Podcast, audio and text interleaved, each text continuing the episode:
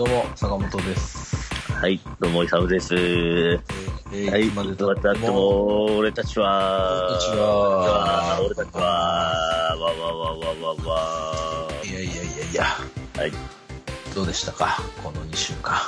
の2週間ですか？えー、2週間ぶりっすよね。ちょうど2週間、あ収録的にも2週間ぶりじゃないね。2ですか。週間ぶりですね。本日が2月の7日23時10分ということで、はい。ちょうど2週間ぶり。そうですね。ブリ、ブリブリって感じですね。本当にはい。ありがとうございます。ありがとうございます。はい。どどうしました？大丈夫大丈夫ですか？いや、あの、ちょっとね、ちょっとね、今日も、今日もあの、引き続き金曜日ってことで、そうっすよ。金曜日ですよ。いろいろ、いろいろね、ありまして、ちょっと、ちょっと今日あの、もう、ちょっともう、もう帰り際からもう、あの、仕事終わって帰り際からもう、出だしから飲んでるんで、ちょっとね、すごいね、いい感じなんですけど。元気出しなよ。いくら、こああ、もういいよ、そういうの。元気出しなよ。ああ、もういいよ。ポッドキャスト始まって以来、多分一番の声が出たかもしれない。まあ、それはまあいいんですよ、坂本さん。あの、そそっちの話と、ちょっと、あの、あ違れなんで、そういうのいい、そういうのいい、なんか、あの、そういうのいい会った人、お酒をおごってあげてください。なんか、辛いことがあったみたいです。そういうのはいい元気出しなよって言って、ストロングを分け与えていただく。そうですね強めのね、ハードリカーを。そっち系の話は、あの、その、話 それでは話はしないから絶対大丈夫。安心してください。でも、あの、ちょっと、ちょっと嫌なことあったんですけど、まあでもまあまあまあいいでしょうって感じで。まあまあまあ、それで軽く受け流していくスタイルなんですけども、いわゆるその、佐野さん、あの、まあ、あれですね。まあちょっと今日は、まあいい感じに、いい感じっていうか、いい感じじゃ全然ないんだけども、アルコール量はいい感じに仕上がってますよってことで。なるほどね。そうだね。はいもう、飲むしかないでしょ、イサムさんって言ったら、飲むしかない格です、本当に。この収穫収録に行き着くまでにこんなことがあったんですよって言われたからもうそれはイサムさん飲むしかないんじゃないの？そうってそうねわけですよねそうね。まあ、ちょっとやっていこう。はい逃。げてこ酒に逃げてこね、はい。逃げる、逃げる。俺は、あの、人生逃げてきた男だから、もう、いや逃げてくるそんなことないそんなことない逃げてる人は二児の父にはなれない大丈夫、はいはい、オッケー。じゃあ、行こう。うん今日も。えっ、と、今日ね日も楽しくやっていきましょやっていきましょう。はい、やっていきましょう。うやっていきましょうやはいっぱね、テンション大事だ、テンションね。あの、やっぱテンション大事だから、テンション。テンションねパッションと、ね、大事だから。はい、いただけるもね。はいテンション高めてこうん、そうそう。うん、そうそう。うん、そうそうそうよ。そうそうそう。はい、どうぞ。はい、どうぞ。はい、どううぞ。大丈夫なんかスタートからなんかこうあれだねなんかこうなんか無理やりこう上げてってる感じがすごいけど大丈夫ですか？もうね、とんかつ DJ 上げたらもう映画化されたことだから、もう上げていくしかないんだよ、我々は。ねあれが映画化される世界すごいよね。やばないっすか？な、もう、なんだろうな。なんでもありなんやなっていう。なんでもありですよ、もう。この時代。このご時世、CG でなんとかなる時代ですよ、もう。はい。いやいやいやいや。うん、はい。この2週間どうでしたか？はい。あいや、僕なんもないですけど、佐合さん、なんか、やってくださいよ。かましてやってくださいよ、なんか、2週間。この2週間。この2週間っすか？はい。あお願いしますよ。息子が1歳になりました。おめでとうありがとうございます。 one birth、one birth。わ、わ、まあ、ワ one、one birth、one birth っていう表現じゃないと思うけど、うん first、は first とかなんじゃないですか。わかんない。はいすいません英語が弱いので。英語がね、お、おつむと英語とが弱いので、すいません。はい。はい。いやいやいや、いやいや、何、どんな、どんな感じで、はい。どんな、あの、で、餅を処和しましたっはい。ていうことぐらいです。あとは、あの、嫁さんのとこ、あのね、うち、息子の誕生日の前日が嫁の誕生日なんですよ。あ、そうそうそう、それなんか前言っててさ、そ俺も、うちもさ、うちの息子の誕生日の前日の前日が嫁の誕生日だってあ話、これも言ったよね、なんかね。う。いや、してないです。初耳あで、す。マジか。初耳です。あ、あそうだね。そうそうそうそうそうそう。に二日違いなの。うーん。うん。俺ね、うん。自分の妹と2日違いなの、誕生日。ああ、なるほど。だからちなみ、に、坂本家的には多分子供の誕生日祝うの楽だったと思うよ。1回です。ね、楽だね。だって、ねえ、楽だよ。うん。もう、平等にね、プレゼントをか、買いを与えてね、そうそうそうそお父さん。う。ケーキも一個積むしみたいなね。そうね。あ要は、あの、真ん中、真ん中パーティーですよ。そうそうそうそう。真ん中バースデーそうそうそう。おお、坂本、つって。お前は、妹の、次の、次の、次の日にケーキ食べるぞ、みたいな。そう。おお、坂本って、お前はお兄ちゃんの一個前に。なんか分かりづらいな。名字で表現すると分かりづらいな。まあ、それ言ったら個人情報になるからな。そうね、そうでした。そうそうはい。そう。まあそんな、まああれもあった。いやいや、嫁さんとこのご両親と、はいお妹さん、はいはい。夫婦っていうか家族、おいっ子めいっ子も来て、うあのん。こうみんなで、おめでとうみたいなのやりましたけど、うん。うん。餅も用意したんで、もちもち？その日はね、あのね、泣い泣いて何もこう、何もしなかったね。あの、はいリュリュックみたいな、無印でちっちゃいリュックを買ってあげて、うん。それに餅をぶぶち込んで、うん。で、ちょっと歩くかなと思ったら、けど、泣いて歩かなかったね、その日は。でしょ？だ俺、なんかこの前、なんかすげえ酔っ払って最後の方、なんかそんな話してたんですけど、してたしてたしてた、そうそうそう。俺もでもね、よ、翌日、ちょっともう一回リベンジで行けんじゃねえかっつって、機嫌がいいタイミングで、はい昭和して歩かしたら、一歩二歩歩いたね。なるほどね。うん。それ限界だった。ちなみになんで餅しょ、もなんで餅しょむんかな？え、なんかあの、食いっぱぐれないようにみたいじゃなかったっけ？そうか。ちなみに、お食い止めってしました？サオムさん。しました。あ。ああれは、どちらかというと、あの、いい、よく食うようにっていうじゃないですか。なんか、いまいち俺もよくわかってないです。た、なんか、お食い止め、なんかね、あれでしょ、なんかく、く、食うのに、まだ全然食えないけどね。食う、練習、練。習。なんかね、なんか食う、練習。順、順序とかあるんだよね。そうそうそうそうそうそうそう。おめいってなんか、で、なんか石みたいなのあるでしょ？なんか、なんか石にこう、箸つけてみああ、なんか、そうそう、だから、その、は、は歯型名石、歯型名石みたいなは。箸の練習だよね。箸の練習と食い方の練習みたいな、そんな感じなんだけど。練習まででもないような、もうなんか何もできないからまあ練習ってもち、ろん食えなん。かそう、なんか、そうそう、食えないから、そう、くふり、そうそうそう。そうそう。そうそうい。や、すごいな。一切ってなんか結構こう食う儀式あるんやな。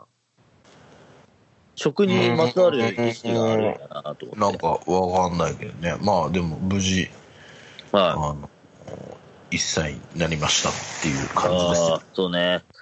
いや、めでたいな。めでたいですね。まあ、そうだよめでたい一歳でしょ？一歳でしょ？うん。ねえ。坂本ベイビー一歳。そうね。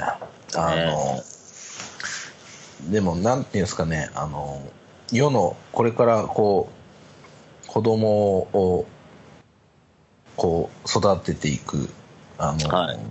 方々にちょっと先、申し伝えておおきたいことがあるんですけど、どうぞ。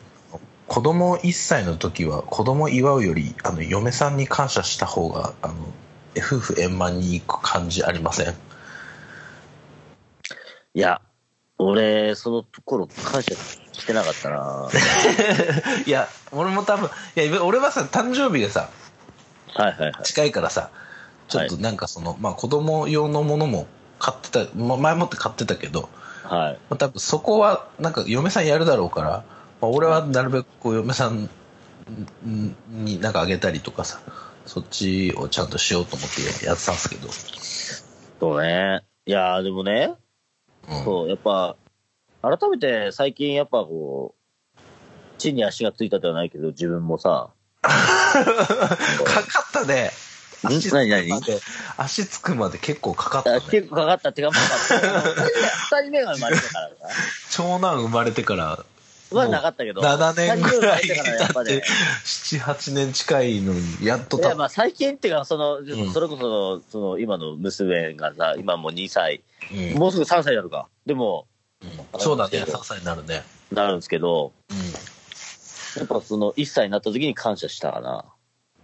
ん。ね。俺はここ、今まで何やってたんやろっていうのは思いましたよね。いや、なんか、まあそれはやっぱこう、やっぱ、あの、あれじゃないですか？やっぱ、坂本34歳、うん。イサム34歳みたいな4。歳。4歳なんだけど、はい。うんやっぱそういう年とともにやっぱこう、わかるようになってきたんですね。そうなんですよ。あの、そっちのケアをね、あの、うん優先した方が多分いい,、ねいいと思います。そうですね。だからまだ子供って分かんないからね。に4歳ぐらいになると分かんないからね、あの、どう、え、どうなん？その、な、うん？なんかこう、自分が年を取る、その、あの、娘はどうなの？自分が年を取る誕生日っていう認識はもうで、で、ああーあー、もうすぐじゃん。でもうすぐじはでもほら、に 2, 歳の時には少なからずあったよ。ゃん。あった？で、やっぱその、自分何歳かって分かったら、もう多分、うん。そう2歳とか言うわけよ。うん。うん。まあ、1歳とは言う子はいないだろうから、もし、ね、あなた何歳って言って、2歳とかって言ったら、うん。うん。もうつまりそういうことよね。自分の年を意識するってことか。そうそうそう。まあ、2歳。二で、い歳や、わからん。正確にはもしかしたら2歳からちゃんちゃいになる時かもしれんけど、本当？まあ、多分そのタイミングらへんだと思うな。じゃあ、い今ぐらいだ、ちょうど。そうそう。自分の年齢を意識し出す。そうですね。うん。だから、確かね、その、うちのむ、当時ね、あの、自分3馬力ってやってて、うん。やってましたそね。の、にに2歳ってこう指をかやってて、うん。で、その、それがいつしか 3, 3歳になって、うん。なんかこう、さ3馬力だーってなって、ちょっと待っどういうことどういうこと息子の写真を送った記憶あるもん。ああ、息子の3歳の時のその指の形が3馬力やないかっつって。はい。で、あの、こまみねじゃない、年春に送った。年春ね。今日もいっぱい出てくるかもしれない、年春。年春さんね。年春。年春さん元気してますか年春さん。はい。立川は寒いですか年春さまあね、大月の手前だから寒いっしょうん。ね。寒いよね。そうだよね。そうか。なるほど、一歳ね。うん。うん。なりました。近況としては、まあでもそそのぐらいですよ。そうか。うん。嫁と息子が年を取ったっていううん。うん。感じ。まあ、嫁、嫁と息子っていうか、まあ、まあまあまあ、そうですね。はい。そうですね。やめたいですね。ええありがとうございます。いやいやいや。坂本さん？はい。あの、まあ、これからも息子さんを見守ってってくださいねっていう話も含めてなんですけど、はい。ちょっと急遽突発的にちょっと一個思い出しましたよ。なんでしょいや、あの、全然自分の話じゃないんですけど、うはいはい。あの、我々がお世話になっている、うん。あの、とある有名、いや、もう、もう、もう、もう、某すげえ有名な DJ さんが、なんかあの、とある、なんか、ラジオ番組持たれて、なんか、この前生放送やってたじゃないでやってましたね。すか。はい。ハッサンね。はい、発散です。お世話になっております、ハッサン。ハッ。サンがブロック FM でラジオ始まったと、これやばないっすか？やばないっすよ。やばいっすか？いや、俺生放送で聞いてたよ、普通に。あ、本当？はい。あの飯作りながら。すっごい初々しくなかったですか？はい。まあ、なんか、なんか、まあ、最初緊張してんのかなってって。緊張するだろうだって生放送だし、ね俺らは深夜にこのスカイプつないでウィーみたいな感じとはわけが違うわけよ、もうなんか、ウィスみたいななんか、飲み屋、飲み屋での会話が始まるみたいなノリでさ、この収録やってるけどさ、はい。あっちはもう生ですから、そう、生でちゃんとスタジオでやってるわけだから、それも、すごいですしょよね。ってるものが全然違うよね、こっちと。いやいや、いや別に俺もそれ、そう、あの、我々と比べてとかそういうことじゃないですけ本ど、当に、いや、なんか、なんか、発散、ねえ、すごい、俺もお世話になってきた人だから、いやいや。すごい話聞いてて、まあもちろんその、スーさん、うん、スーさんもね。あ。正直あんまりこう、お話ししたことも一回ぐらいしかないんですけど、うんなんかこう、二人のやりとりを聞いて、うんうん。ほっこりしましたね。あいや、もうなんかもう身近な人がこういうふうにやってるってす、なんかすげえなって。いやー、本当よ。うん本当に、ハッサンおめでとうございます。いやいや、おめでとうございます。はい。ね、今度、ええじゃあ、イサムさんと僕で花でも送りましょうか。あの、何いつまでだって思う立ちはから いただいておりますみたいな。あの、いいともみたいに紹介してくれるかもし 次のゲスト呼んじゃおうかなとかっつって、なわけないとかっつれってね。絶対ないから。絶対ないから。はい、まずないよ。ごときがね。ないないない。はい。ね。はい。そうそう。だからちょっと発散ね、もう、す毎ごい。月マンスリーのあれらしいんで、ちょっと毎月はいの時にね。聞いていこう。ていきたいそうね。して、あの、インナールームという、はい。あの番組がブロック FM で我々の、あのー友人であり、いつもお世話になってる偉大な DJ ハッサンが、はい。あの、はじ、始めました。始めましたっていうか、番組がスタートしました。はいはい。あの、もう本当こんなん聞いてる場合じゃないです。そっちを聞い そっちを聞い聞いてあげてくださいって感じですね。なんかあの、スーさんが紹介した、なんだっけな。あのーなんか、なんか曲ね、あの、応援だね。なん花。かね、未だに耳離れなあれは確かにすごいね。いね。あれすごいよね。うん。あの、すごいよ。うん。あのーなんか今アーカイブで聞けると思うんで、あの、はい。これ聞きよう、もうここ、これ聞き終わんなくてもいいですね。もうこのタイミングぐらいでもうアーカイブの、そのブロック FM のアーカイブの方にグって飛んでいただいて、はい。はい。あの、そっちを聞いてからこっちに戻ってくぐらいの。多分、多分戻ってこねえよ、多分。戻ってこないか。そうだね。はい満足したよね。満足しちゃったよね、絶対ね。いや、本当応援しております、ハッサンって感じですったもう本当に、ビッグアップしてますから、本当に。えはい。えいやいやいや。いやいやいやいや、うん。っていう話でした。はい。いや、まあ今回ね、はい。先週さ、はい。こう、次回予告的な感じでさ、はい。次回はこんな話させてくださいよ、みたいなお話だったんで、はい。もう、あの、僕は今日はもう本当に何も考えないで聞くだけはい。の感じで、そうそうそう。あのそうなん挑挑んでますいや。あのね、坂本さはい、なんでしょん。俺多分、う。この2週間、うん。うん。本当に、あの、俺、いつ俺のためだけに、うんめっちゃね、うん。あの、復習、復習、まあ、人生の復習ではないけれども、うん改めていろいろこう調べました。おお、はい。初めて、いつも適当に望んでいるイサムさんが、はい。いや、もうね、この回はね、多分、まあ、この、まあ、約、ここから始まる何分、何分間が、はい。多分、もしかしたら、なんか、こいつ、すげえなと。今度俺の雑誌読んだろうとか、俺のテレビ出てくださいよって。ごイケメンコ、コメンテーターやってくださいよ、みたいな。なるかもしれん。なんないと思うよ。やめようよ、ハードル上げるのやめようって、イサムさん。うん。ハードル上げたい芸人だから、しょ 危ない危ない。ちなみにあの、高校時代は陸上部をやってて、4 400メートルハードルやってたハードル大好き芸人だから、やっぱハードル上げたいというところです。上げたい。はい。うん。今じゃあちょっと、ハードルは上がったところではございますけれども。。はいい。ということでですね、はい。今回私がお伝えしたい、えーお話というのは、はい。なんでしょえー、ちょっと、ちょっと、あのーテーマはですね、う。はい。2000年のヒップホップっていう、あ、ごめんなさい。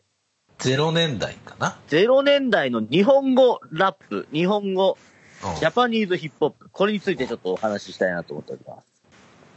お願いします。よろしいでしょうかね。で、多分これみんな聞きたかったはずなんですよ。リアクション的にはオーガさんからしか来てなかったですけど、みんなって言っちゃって大丈夫ですか？うーん、まあ、多分、オーガさんか竹清さんしか聞いてないと思うから、悲しいからね。悲しいから、その、そのぐらいだよね、きっとね。まあまあ、という話で、ちょっと、皆さん、ちょっと、でもまあ、これ聞いてくれた人に対して、うん。あ聞いてもらってくれてる人に対して、ちょっとこう、少しでも、2000年って多分、まだまだこう、メディア浸透してないヒップホップっていうのもあったと思うので、はい。これを聞いてもらって少しこう興味を持ってもらえればなっていう意味でちょっと話したいなと思ってます。だって今、2010年代もうめっちゃヒップホップもうね、もう飛躍して2020年今、ね、もうヒップホップってもうまあ世界的にも欠かせないジャンルになってるじゃないですか。まあそうですね、ラップミュージック。ラップミュージック。うんはい。だはい。からこれはやっぱ2000年代のヒップホップ、日本語、日本語ラップ、ジャパニーズヒップホップ、これはやっぱ遡らないわけにはいかないなと思って。はい。遡ってください。はい。ぜひ。そうですね。で、やっぱその、フューチャーされがちなのは、やっぱ1990年代の、はい。そのヒップホップとか、そそれはどの辺になるんですか？うーんとね、まあ、まあ、ちょっと、ちょっとここからちょっと、ちょっと紐解いていきましょうね。あると思うんですよします。要は、もう、要は、例えばこの前、じゃあ分かりやすく言うと、あれですよ。えっ、と、おアメトークでヒップホップ芸人やりました。はいはい。話題になったのは、えっ、と、1990年代に三品キャンプっていう、はい。要は、あの、紙、えっ、と、ブッダブランドとか、キングギドラとか、えーまあ、まあ、元は ECD だったんですけども ECD さんね。うん人が主催した三品キャンプっていうのがあって、そこの話と、うんえーまあ、その2000年代っていう、その、まあ、僕的には成長期っていう、あの、この時代におけるまあで少し、メディアにこうヒップホップっていうものが認知されて、ちゃんとこう産業として発達してね、こうマネタイズされたのが0年代ですよね、日本。0年代、どどちらかというともう後半ぐらいになると思います。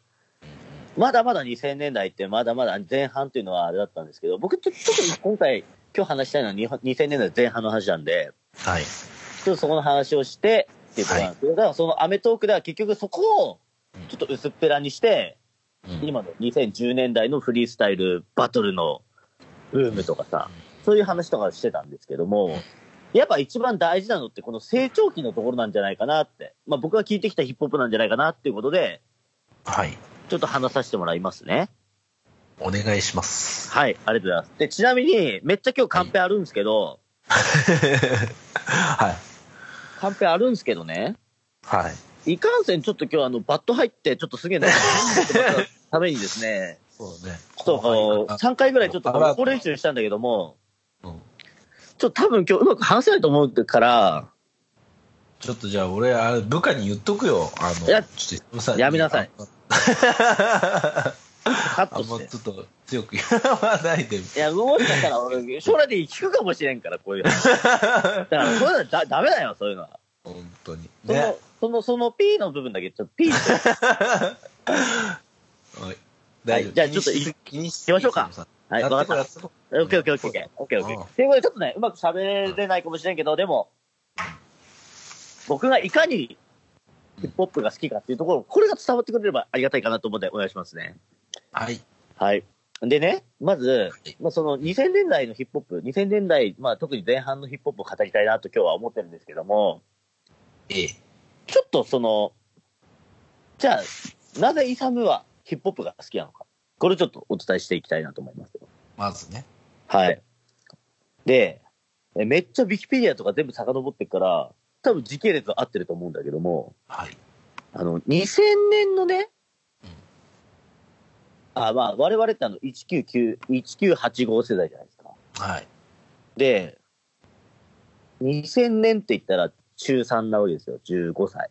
14歳、15歳。ミレ,、はい。ミレニアム、ミレニアム。そうなんですよ。そこで、はミレニアム世代って、ミレニアい。ムに世代ではない、世代ではないミレ。ニアムにあの中学卒業した世代かな。そうね。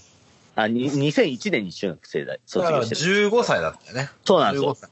はい。0年代のスタートが僕らの15歳。まあだ要は、青春だよね。一番こう、ね、いろんなものに刺激を受けるはた時代っていうのが、まあ0年代そうですね。だったっていうことですそうよね。なんそこのスタートで、あ多感な時期。はい。そうですね。佐野さんはその中3の時に何聞いた僕は、のはい。でもなんかみんなグレイ・ラルクとかも聞いてたんで、はいその辺も聞いてましたけど、はい。その辺ぐらいから僕はスーパーカーとか、はい。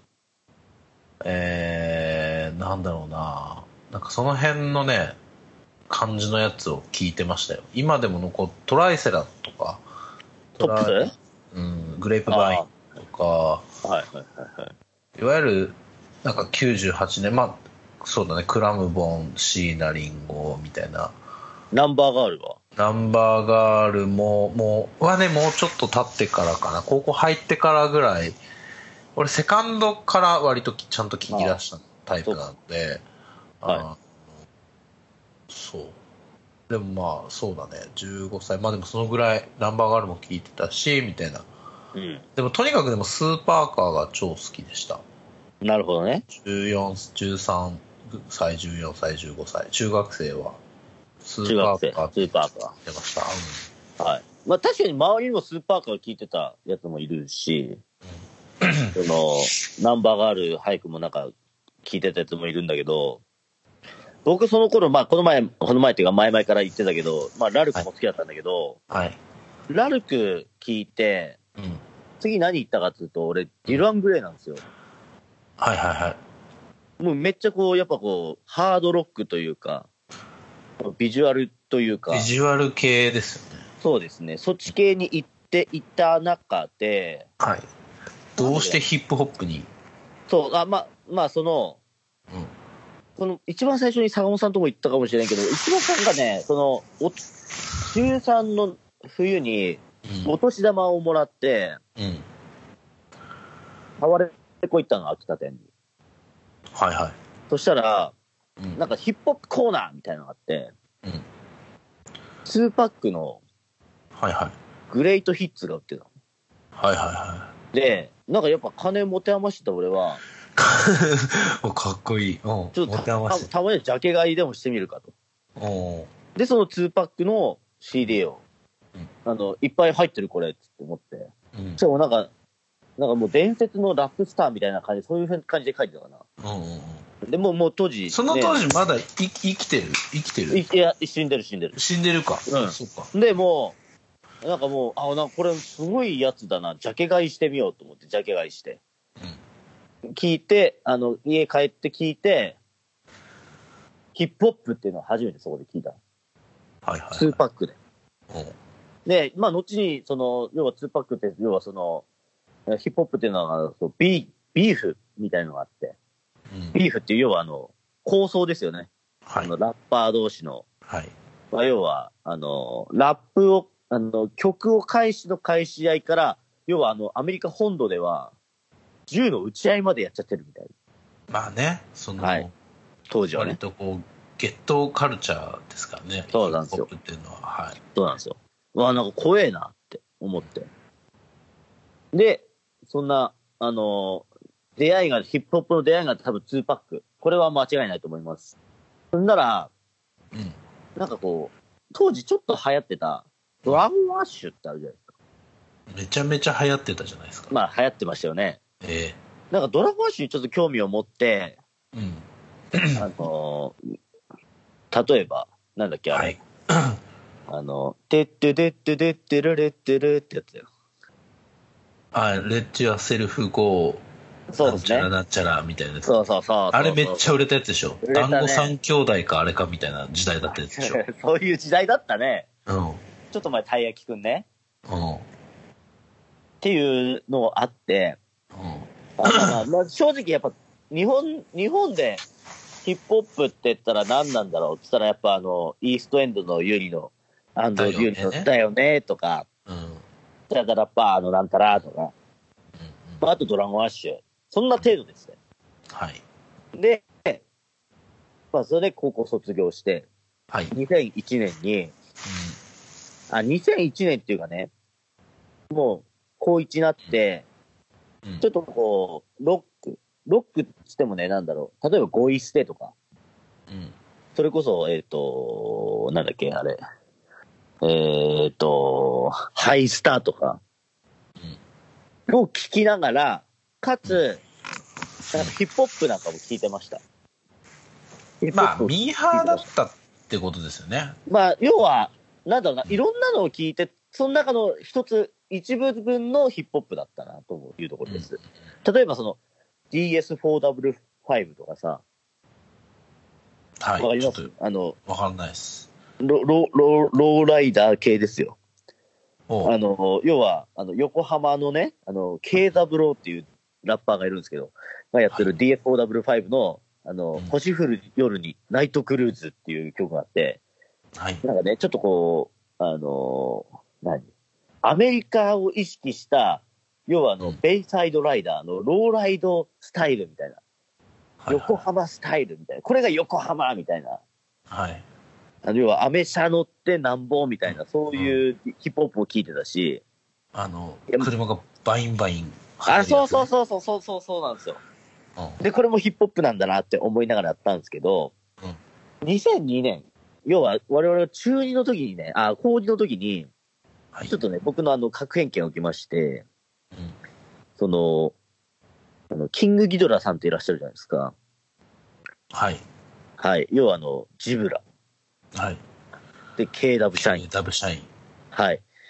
がね、あの、なんか、テレビ見たらあの、ヘイヘイヘイだったと思うんですけど、はいはい。あのーヒップホップしてるわけですよ。あの、アンストッパブルつってね。はいはい何使ったって止めらんねえ。つって。はい。はい。知ってます？知ってます？アンストッパブルですよ。知ってます。知ってます。あ、なんかめっちゃかっこいい、めっちゃかっこいいじゃん、めっちゃかっこいいじゃんと思って、なんかうん、キングギドラアルバム出すよ、つって、その、最終兵器ってアルバム出して、はい。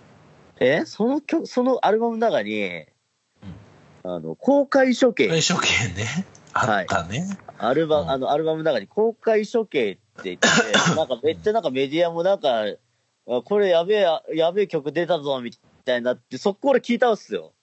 うん。そしたら、さっきおし、あの、お伝えした、その、ちょっと聞いてたですね、あのードドラゴンアッシュの古谷健二をね、めっちゃディスってる。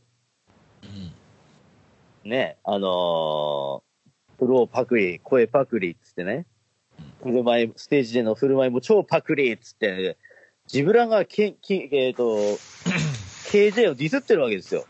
はいはい。それ聞いてね、うんその、要はその2パックのそのビーフ、はいえー要はそのラップでの、まあ要は人の、人をディスるとか、まあまあ銃でバンバンはやってないけれども、うん。その、日本でもこんなビーフがあるんだなと、ほうほ感銘を受けまして、う。感、感銘を受けたんですね。感銘を受けたというかね、あはいなんかちょっと興奮しちゃって、うん。アメリカだけのものじゃないんだと。そうね、まあ当時はだからその日本のね、うん。え日本のアメリカかぶれとかでも言われてたけども、なんかもう、日本でもこういう、日本語で、こういうふうに人をディスって、うん。で日本人がこういうことをできるんだなっていうことに対しての、俺ちょっと興奮を覚えてしまって、はいはい。正直やっぱね、こっからですよ、やっぱ日本語ラップが好きになったのは。キングギドラ、ジブラ、まあ KW 社員。ううんん。ここがね、やっぱね、俺、俺的にやっぱすごいハイライトになるのかなと思う。ハイライトになるほど。はい、2002年。2002年、高2の時かな。要はもうビーフの文化を知ったことによって、俺はもう、もう日本語もラップ最高じゃんってなっちゃう、なったわけです。はい。はい。で、かつ、その年に、その年っていうか、まあ、リリあのリリースは2001年で、毎年なんだけどもう、んあのーまあ、要はギギドラのこれを聞いてから、もうヒップホップしか聞かなくなったから、うん。もういろんなこう、お音楽聞いてたら、あ、音楽っていうか、ヒップホップ、ヒップホップ、日本語ヒップホップ聞いてたらですね、うん。ちょっと、いや、や、やばい、あのーやばい音に出会ってしまって、え、どういうこと？やばいことになってしまって。いやいやいや、や、やばい音、やばい曲に出会ってしまって、ああ、うんうんうんうん。それがあの、ニトロマイクロフォンアンダーグラウンドの、ファーストアルバムの、あの、はい1曲目の、まあ、はい要はニトロマイクロフォンアンダーグラウンドなんだけども、はいこれを聞いた瞬間、俺ね、もうね、もう、もうヒップホップしか聴けなくなっちゃった。ヒップホップになっちゃった。なっちゃったのよ。もう未だにね、はなんだろうな、あの1曲目の衝撃はね、未だにもうハイライトだね。もうクラシックだと思ってる。あの、俺の中でもう、もうわからん。うん。はい。な、なんでなんですか？の、の、もうめっちゃかっこいいじゃないですか。あの、音がさ、かっこいい。要は、なんだろうな、今までって、いや、あの、俺は音楽素人だから、うまく言えんけど、うん。あの、要は、ロックとか、要はその、あれだよね。その、今までは、うんスネアの音で、タン、タン、タンで乗るみたいな。でも、ヒップホップってどちらかというと、うんズンズンズンで乗るじゃないですか。裏乗りで乗るじゃないですか。まあ、要は、昔裏乗りいや、裏、ズンズン、ズンは表やけどな。あ、えっ、と、じゃあ、あの、バスドラで乗るみたいな。キックね。キックで乗るみたいな。あ、そう、それよ、それ。うん。それ、それですね。なんかそこになんか、なんかこう、喜びを知ってしまったんかもしれん。おうおうおう。い言いたいことわかるかな？まあまあ、でもなんでかって、まあ普通にかっこいいよね。あと、あの、頑張れ。頑張れ、勇さん。だからもう、だからその音楽の詳細を話すと、何も聞こあの伝わらんから、うん。とりあえず俺の歴史を話しとけと思ってるだけだけど、要はヒップ、あの、ニトロマイクロフォンアンダーグラウンドは、あの、言っちゃうと、その、8人 MC、あの、8本マイクでうん。やってるんですよ。まあ、有名なところで言うと、えっと、ダボ、スウォード、えー、マッカチン、えーデリ、えー、水拳、XBS、ビグザム、はい。えーゴアテックス。はい。これ8人やってる。いまだにみんな一級戦で活躍してるよ。はい。はい。あのね、どっかの雑誌の表紙になっちゃったりもしますから、あの、やっぱ伝説なわけですよ。この8本マイクは。はい。うん。多分ね、あの、俺だ、俺だけじゃないはずっていうか、多分我々の世代でヒップホップ好きなやつって、絶対、ニトロマイクロフォンアンダーグラウンドのあの音を聞いて、俺ヒップホップクラスターだってなったやつも絶対いっぱいいると思う。それぐらいもう衝撃だよね。走っちゃったよね。うん？あの、不安にならないでください。ちゃんと。いやいや、って思っちゃう。あまあまあ、でもうんここはもう確証して言える。夫うんあのーあ、言えるし、あとは、オジロザウルスのエリアエリアとかね、ジロザウルスいましたね。いましたでしょ。うんまあ、今もね、やってるでしょ。今今バンドセットやってるからね。バンドセットになってますからはね。い。エリアエリアとかのローリン445とかあって、すげえ有名な曲があるんですけどね。はい。うん。とかあっても、こっからもうもうヒップホップよ。そうですね。ヒップホップ、ヒップホップの一本一本です。だから、なんかどっちかっていうと、その、例えばその、ちょちょうどその頃に、うん。あの、あれですよ、その、テレビでもさ、テレビでもっていうか、要は、まあ、要はオーバーグラウンドで、うん。 KICK THE CAN CREW とか RIP SLYME とかさ、うん。後々に nobodyknows とか SOUL'd OUT とか出てくるじゃないですか。はいはい。でも、でもね、やっぱ俺はね、アンダーグラウンドヒップホップがもう最高だと思ってたから、うん。もうやっぱオーバーグラウンドはもう sell out ですよ。その、 RIP SLYME とか、キック・ザ・カンクルーとかはちょっと違うと。ちょっと違う。まあ今でこそまあ大好きやけどさ、うん。ちょっとやっぱこう、何、坂本さんのさ、その、あれですよ、坂本さんと一緒ですよ、自分そこ。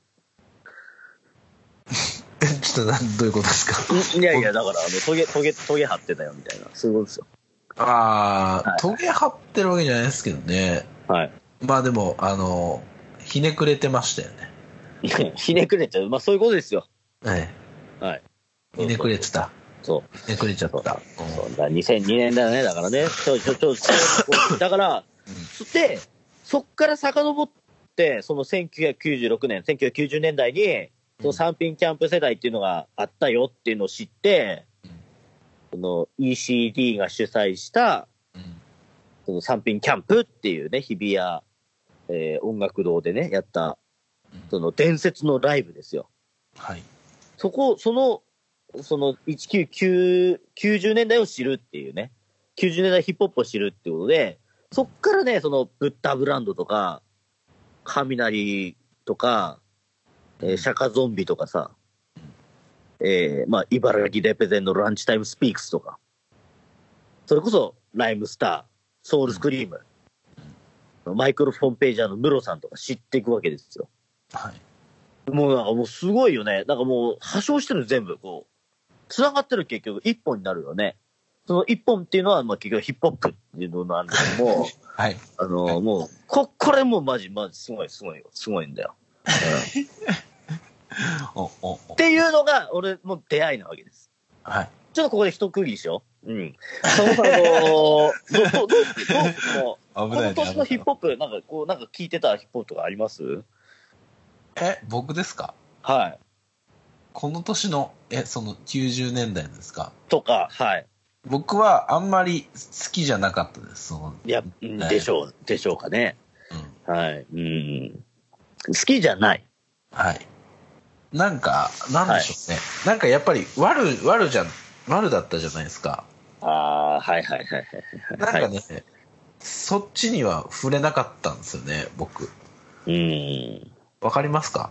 その、あのーいや、で、逆にさ、俺、秋田じゃないですか。はい。でね、要はその、まあ、後に話してるんだけど、あの、要は、秋田、なんかこう、5, 5年遅れで東京からシーンが来るみたいな、そんな土地なわけで、あのーなんだろうな、逆に関東圏いたら、うん。もっともっとこういうヒップホップ文化が強い、あの、ヒップホップクラスターみたいな人で、えいなかったです？逆にその、クラスとかに。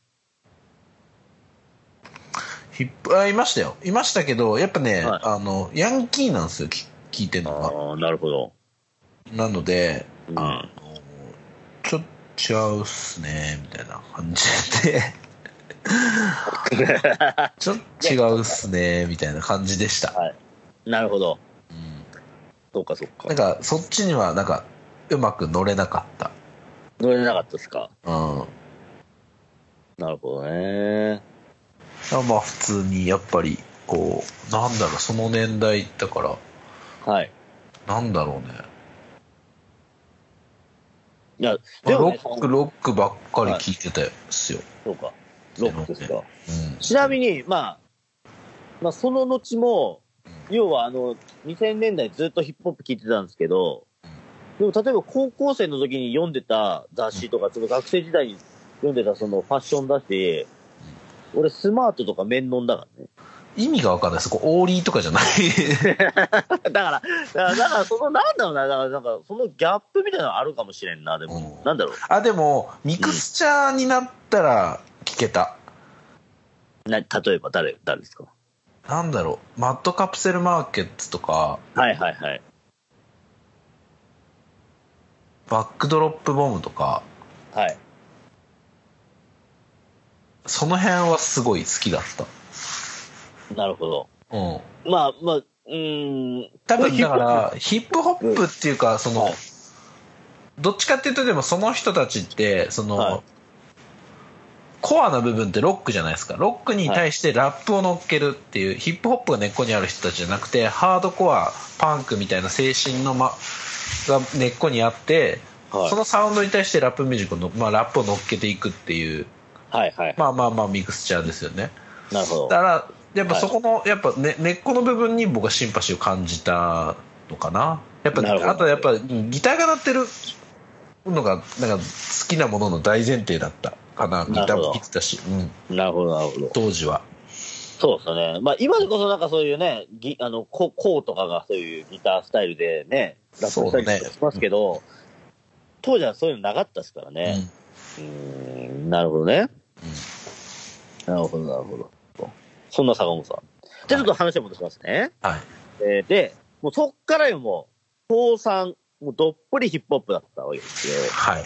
で、うんあの、2003年っつったら、あの、2003年って、要は自分が高3だった時っていうのは、もうね、要はもうクラシックアルバム、まあ今となってはね、もうクラシックというかもう大名盤、ジャパニーズヒップホップこれなしに、あの、後世語れないぜみたいな、そんな感じのアルバムがいっぱい出て、はい。ちょっとだけちょっとお伝えしますと、はい。例えばですね、あのー MC カンさんがね、はい。僕の大好きなカンさんが、はい。えー所属しているっていうか、まあまあまあまあ、中心人物であるあの、MSC、これはい MS クルーっていうんだけどね、本当はね。はい。がね、あの、マタドールっていうアルバムを出したのもこの年なんですね。はい。で、さらにはですね、えっ、と、え今、あの、フリースタイルダンジョンであの、モンスターになってるあの、アイスバーンのフォークさんっているじゃないですか。フロム横浜。存じ上げないですけど、そんあな人が今。念ですね。もうぜひちょっと あの、フォークってあの、アイスバーン、あの、フロム横浜のね、あの、はいアイスバーンっていうのが、あのクルーがいるんですよ。もうこのアイスバーンっていうのはもうめっちゃすごいですよ。で、アイスバーンがね、スタートレックってアルバム出してたのもこの年だし、えー例えばあの、えっ、と、それこそそのスタフリースタイルダージョンで審査員やってたんだけども、えっ、と、最近モンスターになったあの、エローンとか、はあと、ヒダディってね、いうラッパーいる。これが所属しているインフミア組合。はあ、もうあれですよ、あの、なんだっけ、一網打尽のインフミア組合ですよ。ははい。が、えっ、と、ジャンガルっていうね、この曲出した。要は、ちなみに、え、え、えーと、インフミア組合って EVISBEATS 所所属してるからね、当時い。あね。、そうなんですね。そうだよ。そうそう。がジャンガルっていう出しアルバム出したのもこの年。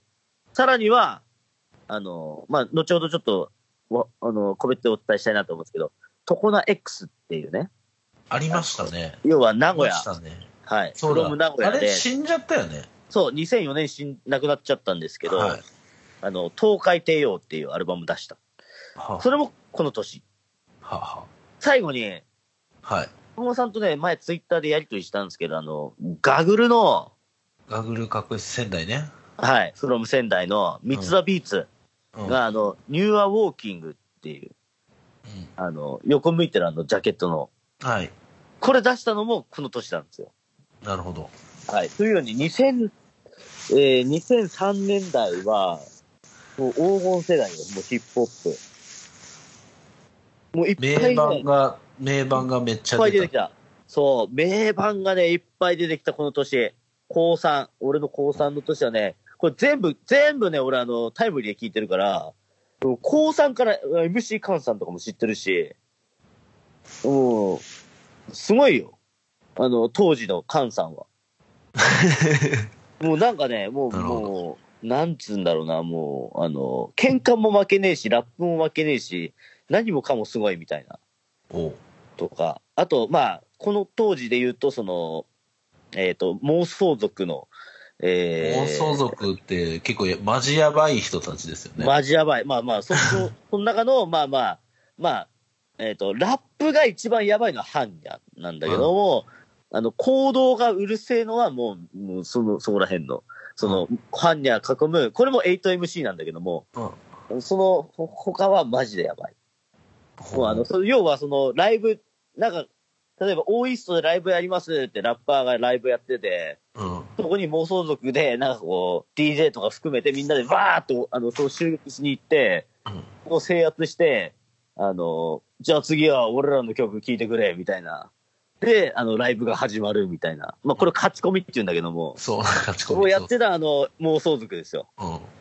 まあ、実際そういう現場見たことないから、あんまこんな、ここの場では言えんけども、なんかもう当時は相当すごかったらしいですよね。その妄想族言うたら、もう般若言うたらもうそういう勝ち込みで成り上がってきたラッパーみたいなね。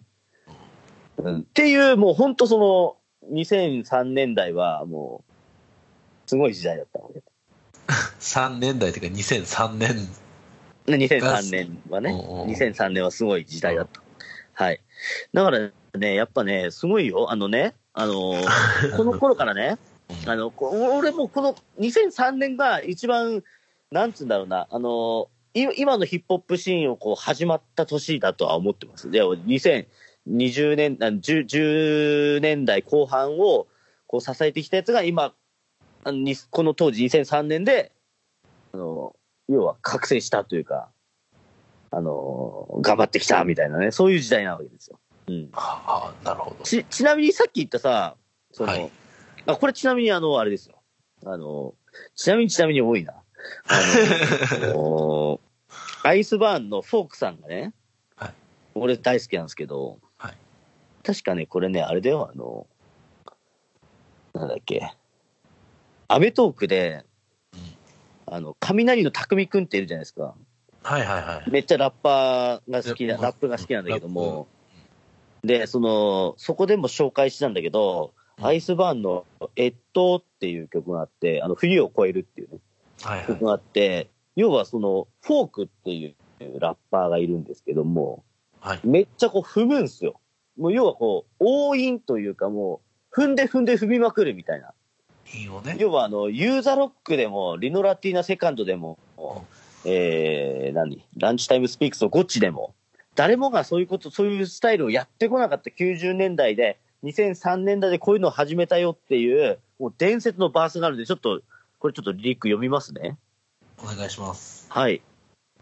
この氷河期じゃ、脳書きじゃなくてひねる脳がき、要するに猛吹雪を超え、あ、ごめんなさい。おい。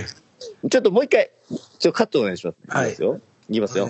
はい。この氷河期じゃ、脳書きじゃなくてひねる脳がき、要するに猛吹雪を毛布抜きで超えていく、肉打線、肉弾戦でテクニック、出せんやつは脱落だ。辛くても立つ楽だ。みたいに前進する。飾らない。依然シースルーで見せていくのみ内面。まるで伸びない面。あったかさパッケージ。音と言葉が合併し。って。意味わかる？全然まあ意味はわかっんなかったけど、た。あの、要はもう踏んでいくっていうそういうスタイルだね。はいはい。とかを、こうもうなんかもう、その、いわゆる、なんつうんだろうな、その、ケツで 2, 2文字踏むとかじゃなくて、まあ、とにかくこう、出だしで踏んで、中で踏んで、後で踏むとか、はい。なんかこう、とにかくこう、ん踏み方をこう、にこう意識するスタイルとか、あとは、あまり踏まずに、要はこう、お音し、声質、要はフローだよね。で、勝負するラップとか、そういうのがこう、いっぱいこう、た、なんかこう、破傷していった時代でもあるかなと。はい。ということで、2003年ですね。そういうことです。で ああと、あとね、あともう一個だけ言うと、はい。その、この年いっぱいこう、いろんなラッパーを聞いたことによって、はい。いわゆるその、レペゼンの文化っていうのを知ったね。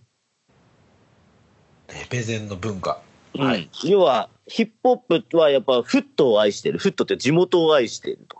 はい。あの、例えばさ、あの、さっきの横浜とか東京とか名古屋とかうん仙台とか、まあ、そうだ例えばブルーハーブの札幌とか、はい。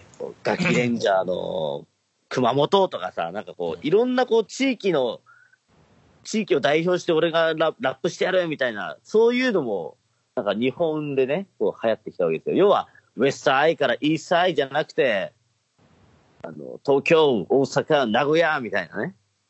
は。そういう、はいなんか日本にもこういうね、こうレペゼンの文化っていうのをこういう、引き継いできたっていうのが、もうこ、ここでこう、まあ、顕著に出てくるわけですよ。2003年。ははい。っていうね、あの時代があったわけですね、ヒップホップってね。はい。伊沢さん、やっぱあんまおしゃべり得意じゃない感じが、大丈夫ですか？やれてますか？やれてるよ。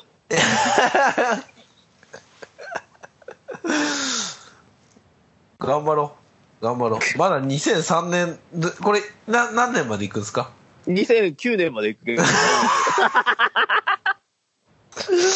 ちょっと巻こうか。はいまだ2003年だからね。でね、うん。あの、一応このカンペで言うとまだ3分の1なんだけど大丈 マジか。はいじゃあちょっと、あの、巻きでやっていきましょう。はい残りの3分の2。はい、お願いします。夫。えっとね、あとね、えっと、で、まあ、ここから高校卒業して学生時代になるんだけども、あの、学生時代はね、あの、もうね、いくつかこうトピックスを設けました。えっ、とね、まず、はい。この前、その、花と雨っていう映画を見ましたって言って、その、結局、そ、そこから僕はこのヒップホップの話がしたいって言ってるわけだから、はい。あの、はっきり、もうここで断言しておきますね。はい。僕の大好きな、一番もう2000、この何年か聞いて、はい。いまだに、俺はね、もうシーダっていうラッパーが大好きなんですよ。うん。うん。で、そのシーダっていうラッパーのことをちょっとお伝えしたいんですけども、はい。そのシーダってね、2005年にね、あの、グリーンっていうアルバムを出していて、はい。そのシーダとの出会いの話なんだけども、シーダのあの音源との出会いなんだけども、はい。初めてそのシーダのアルバムを聴いたときに、はっきり言ってもう意味わかんなかったの。意味わかんなかったっていうのはなぜかっていうと、今まで、まあさっきもお伝えした通りなんだけども、日本語ラップ聞いて、日本語でヒップホップを理解してた。要は、日本語があったから、こいつ何言ってるか分かってるとか、あの、こいつ、これを伝えたいんだなとか、日本語があったから俺ヒップホップ好きになった。例えば2パックが、うん。えー英語で何か言ってても俺は響かなかった。はいはいはい。うん。要は日本語だから響いたものがあって俺は好きになった。はいはい。えー、ジブラが KJ をディスってて、何で嫌いなのかなって、日本語だから理解できた。そういうことです。しかしながら、このはいシーダ、えーはいグリーンってアルバム出して、俺衝撃受けたの。はい。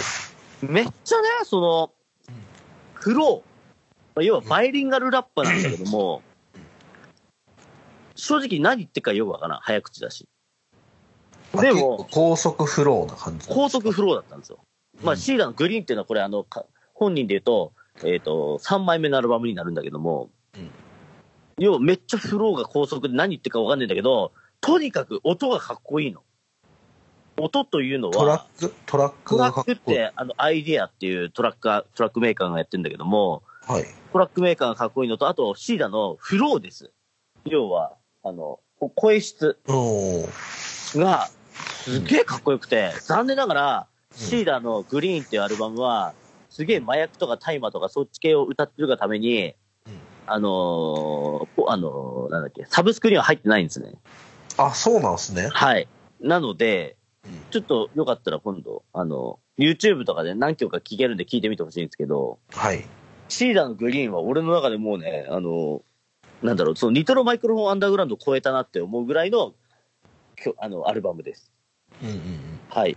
で、まあ、そのシーダを聞いて、うんえー、そのと次の年に、うんシーダがね、今度は、花と雨っていうアルバムを出すんですよ。はい。うん。うん。で、ああ、グリーン出したシーダだと思って、うん花と雨、まあ、何も情報ないから、当時って何も情報ないから、まあ、要はし CD 買って聞いてみたら、あれ？高速フローじゃない。ほとんど日本語で話してるみたいな。話してたね。日本語でラップしてるみたいうんな。あの、あれ？と思って、前回と全然違うぞと。全然違うんだけど、でもやっぱ声質はかっこいいから、まあまあまあね。うん、すげえなと思って、うん。でもやっぱグリーンの方が俺いいやって思ってたんですよ。はいはい。でもだんだんなんかこう車、あの運転しながら花と雨とか聞いていくうちに、なんか、あれ？え？なんかすげえリアルっていうか、なんか風景が伝わってくるというか、ほう。今までなんかこう、花と雨を聞くまでは、どちらかっていうとその、ああ、すげえこいつ共感すんじゃんみたいな。あのーいう、なんだろうな、ディスとか、ヒップホップで言うとディスの文化とか、なんかそう、まあなんかもうちょっと言葉って伝えられんけども、は花と雨だけはね、なんか特別だったの、俺の中で。何が特別だったんですか？なんだろうな。やっぱね、楽曲っていうのもある。あの、要はバックロジックっていう、うん日本語、今今でこそね、例えば、なんだろう。えっ、と、アクアクロの、あ、じゃあ、アクロ、アクロじゃねえや。アクアクロか。アクロの、あの、うん、曲名忘れちゃったや。あの、猿と一緒にやってるあの曲とか作ったりとか、はい。今でこそね、もうあの、もうバックロジックって有名なんだけど、当時から、バックロジックの作る、えートラックっていうのは、やっぱりね、もうやばいっていう話で、このシーダの花と雨っていうのは、全部バックロジックのアルバムな、あの、トラックなわけですよ。はは。で、まずそのトラックでもやられてるし、うんなんかね、やっぱね、シーダが、その高速フローで、ま、なんてかよくわかんないけど、とりあえずかっこいいなっていうのが、まともに日本語でこう聴けるようになって、なんかね、曲が入っ、曲っていうか歌詞が入って、リリックが入ってくるのね。うん今まで音で聞いてたものにプラスアルファ、はいリリックの中身も加わるようになったということですかね。坂尾さん、坂尾さん、はいご名答です。はい。で、うんあの、まあ、確かにね、こういう曲っていっぱいあるんだけど、例えばね、あの、麻薬売買を歌った曲とか、うん。あの、サイワイマンっていう曲なんだけど、うん。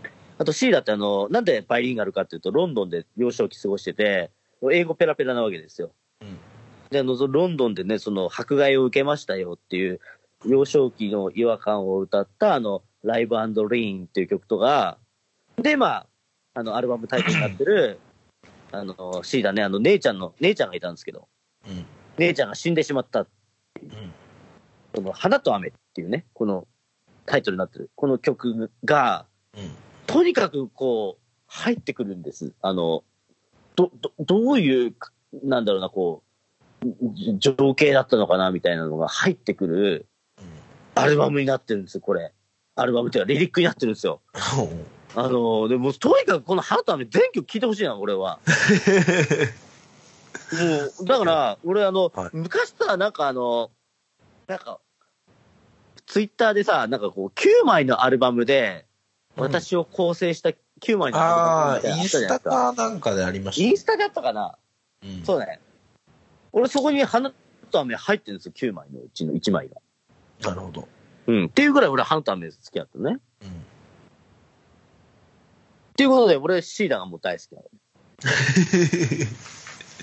はい。なるほど。そう。で、あともう一個、もう一個だけ言いまして。もう一個だけ。シシーダのこともう一個言いまして。えもういくらでも言っていいですよ。ああ、ありがとうございます。はい。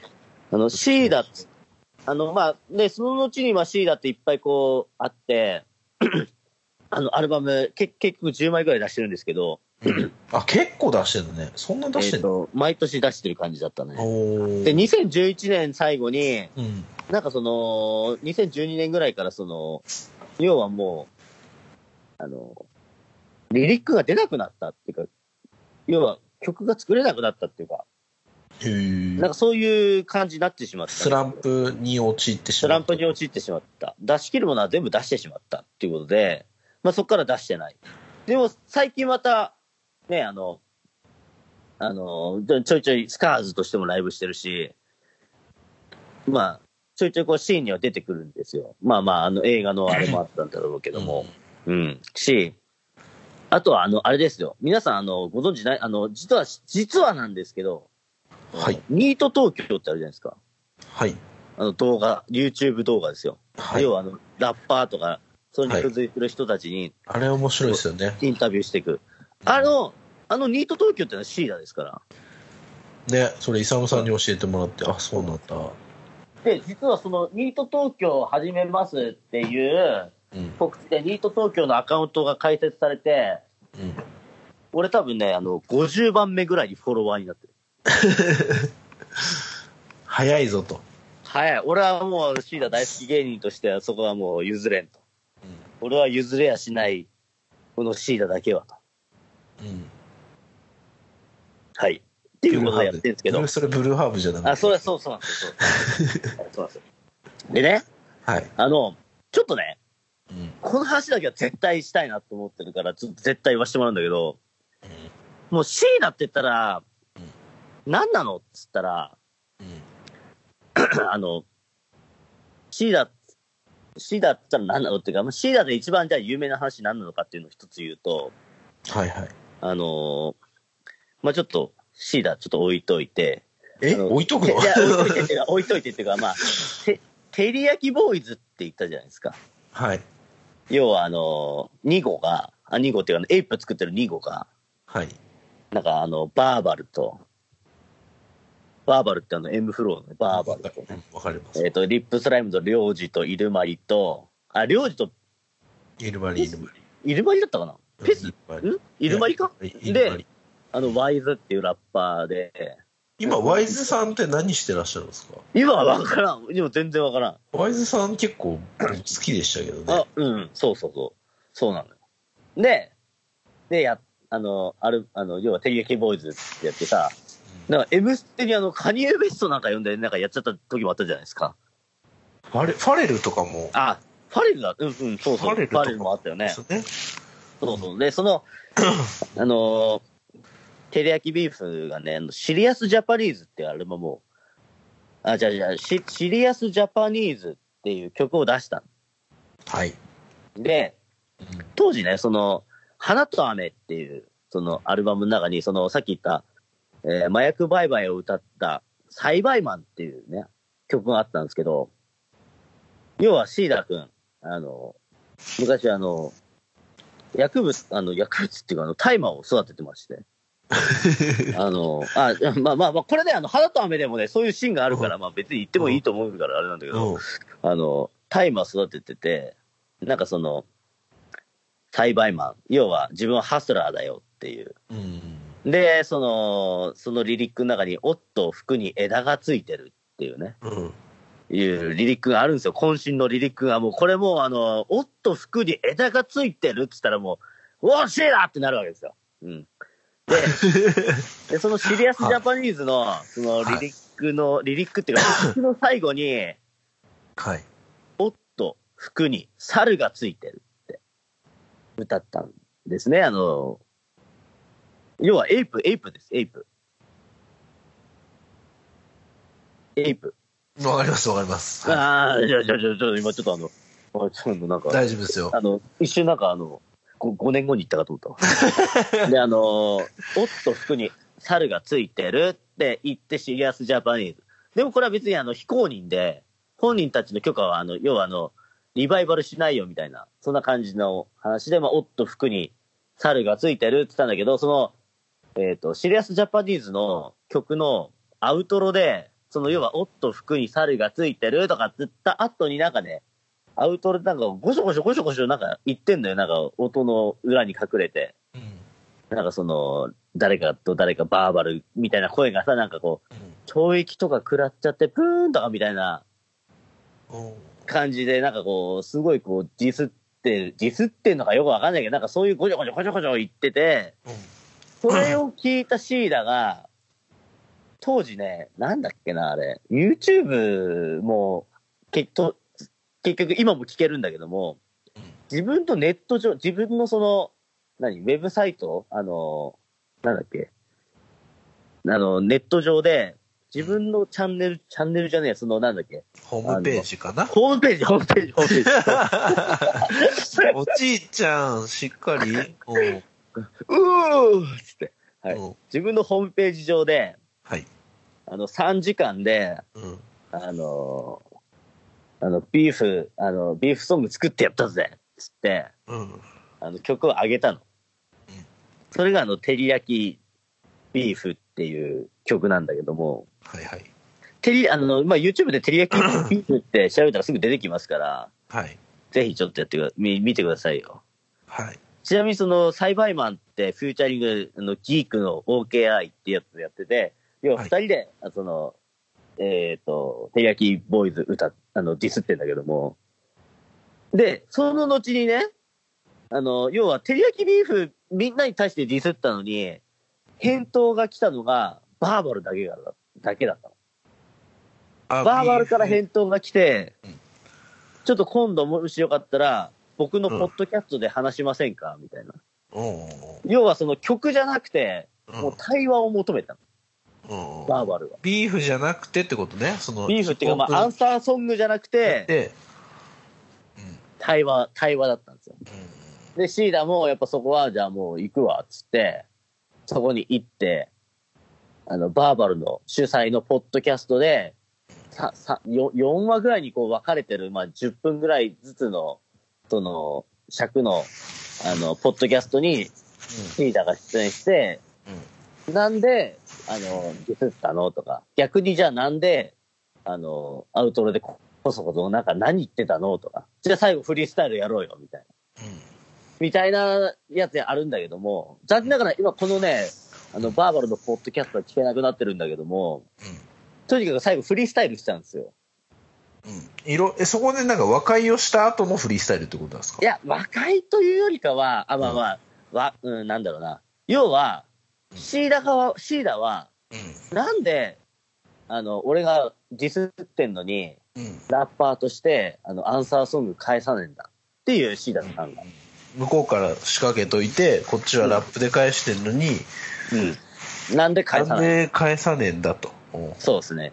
でも一方、バーバルは、いや、そもそもあれは、あの、まあ、確かに無断で、そのリリックを借用したのは悪かったけれども、最後のアウトロも別にそんな、あの、あなたたちに対してはあの悪意はなかったし、そもそもその、日本語の、なんだ、バーバルの、な、なんか答えちょっと忘れちゃったんだけど、多分、その、別にアンサーソング返す必要なくねみたいな。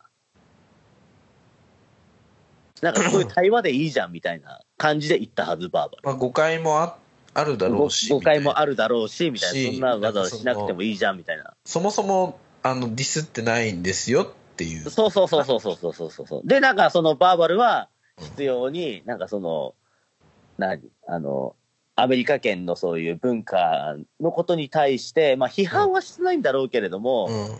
なんかその、なんかこう、日本人は日本人らしくなんかこういう対話しようよみたいな、そういう感じでなんか返してたはず。で、でも、シーダが、まあまあ、じゃあそれは分かったっす、分かったっすけど、うん最後は、もうやっぱ、フリースタイルして終わりたいっすよね、つって、じゃあフリースタイルやろうか、つって、うん。シーダも決してあのフリースタイルが得意な人間ではないんだけども、うん。とにかくなんかこう、自分の言葉でなんか言いたいことを言って、あじゃあお前が返してみろよ、みたいな話になって、じゃあ次のいざバーバルの出番になったら、俺フリースタイルできねえんだけどなーとかいつなんかこう、ちょっとこう、フリースタイルちょっとしたんですよ。でも、あ、ちょちょちょちょちょ、もうもうやめようみたいになって、うん。うん。シーダがよーよーよーよーってやったら、うん入って入ってきて入ってきてみたいになって、もう一方的にもうバーバルがちょっともう負け犬みたいになっちゃったので。っていう回があったんですでも、なかなかこう伝わ、まあ、もうもうもうもう、伝わらないようで伝わらない伝わらないんだけど、まあまあまあ。そうそうそう、そうなの。で、まあ、で、まあその、まあこの回はまあ結果的にまあ、えっ、と、シーダの勝利っていうような位置づけで終わってるんだけれども、はいはい。で、その後に、まあ、要は、あの、今、今はなきゃ、ソースマガジンってあったじゃないですか。ソース、ソースマガジン。わかんない。ヒップヒップホップ、ヒップホップの、要は、あの、雑誌ですよ。まあ僕で、そこでね、うん、ヒップホップ、そう、その辺はい、すいません、すいません、すいません。でで、そこで、はいあの、表そその表紙でぜひ、あの、照り焼きバーガーを頬張ってくれよっていう依頼があって、表紙を飾り出してくれよっていうオファーがあったんだけども、まあ、その、ソースマガジン俺大好きなのに、そんなところで照り焼きババーガーなんか放れねえよみたいなうん感じで、まあ、依頼を断ったりして、さらになんか違うラッパーにディスられたりするみたいなね。そういうのがあったりして、でももうシーダーはもうめっちゃそれでもアンサーソング返すし、もうめっちゃラッパーなの、こいつはやっぱり。お、おああ、まあまあいいや。まあこれは忘れてください。そうそうそう。だからね、もうシーダーってやっぱ俺も大好きだなと思うし、はい。うん。最後に、シーダーってあの、スカーズっていうラップクルーがいるじゃないですか。うん最近はか、あの、また活躍してるんですけど、で、スカーズの面々ってあの、要は川崎、まあシーダーは川崎ではないんだけども、途中からそのスカーズのメンツに加わ加わったんだけども、で、スカーズって、あの、うん、7人、6人ぐらい、あ、いや 5, 5人ぐらい、あの、MC がいるんだけども、ほとんどこう、川崎で育ってたんですよ。で、スカーズが一番日本で最初に、要はハ、ハスラー、ハスリング、ハスリングラップを始めたクルーって言われてますね。ほう、ハスリングラップって何ですか、で、要はその、ん？月頭出身で、金儲けのためなら、要は大麻も売るし、うん、窃盗もするし、みたいな。もう要はその、月頭、月頭なら月頭なりのやり方みたいな、そういうことですよ。 hustling rap。はい。で、金儲けのためだったら何でもする。何でもするよ、みたいな。それは SCARS。これ hustling rap ですよ。うんでも、あの今まあまあ、それこそ BAD HOP も川崎だした。今、うん今流行ってるね。そうですね。そうですね。でも、俺らの時代は SCARS なわけですね。うんうんうん、はい。っていう話です。今2000年代の話なんですけど、はい。はい。スカーズの話しました。はい。はいありがとうございます。うんあ、シーダーの話しました。散らかってんな、散らかってんな。いカンペド、やまあカンペド、カンペド、どこまでい、どこまで行った？はいカンペあとね、あの、3分、二分、三分の2なんで、うんちょっと一回ここで区切りますか。そうですね。